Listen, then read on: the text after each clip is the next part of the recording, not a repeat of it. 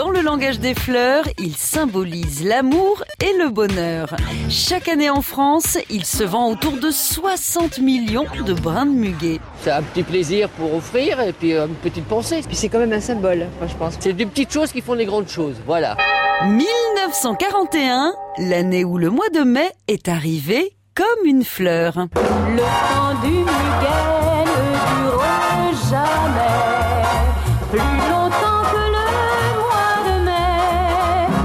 Tradition remonte à la Renaissance. Chaque 1er mai, il est d'usage d'offrir une branche de quelque chose pour chasser la malédiction de l'hiver.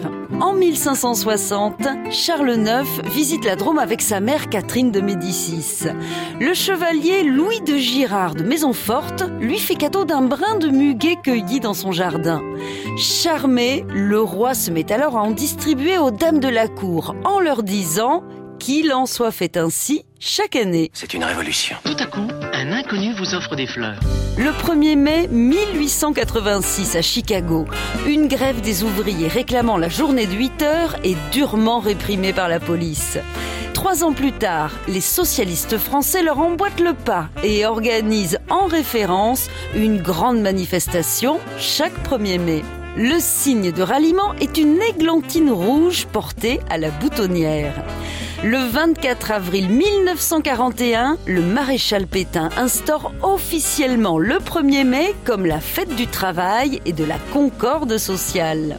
L'églantine, trop connotée à gauche, est remplacée par le muguet. Paris a trouvé en s'éveillant au matin du 1er mai le muguet fidèle au rendez-vous annuel. À chaque carrefour, le traditionnel brin porte-bonheur, sourire du 1er mai. Acheter du muguet peut être aussi l'occasion de faire une bonne action.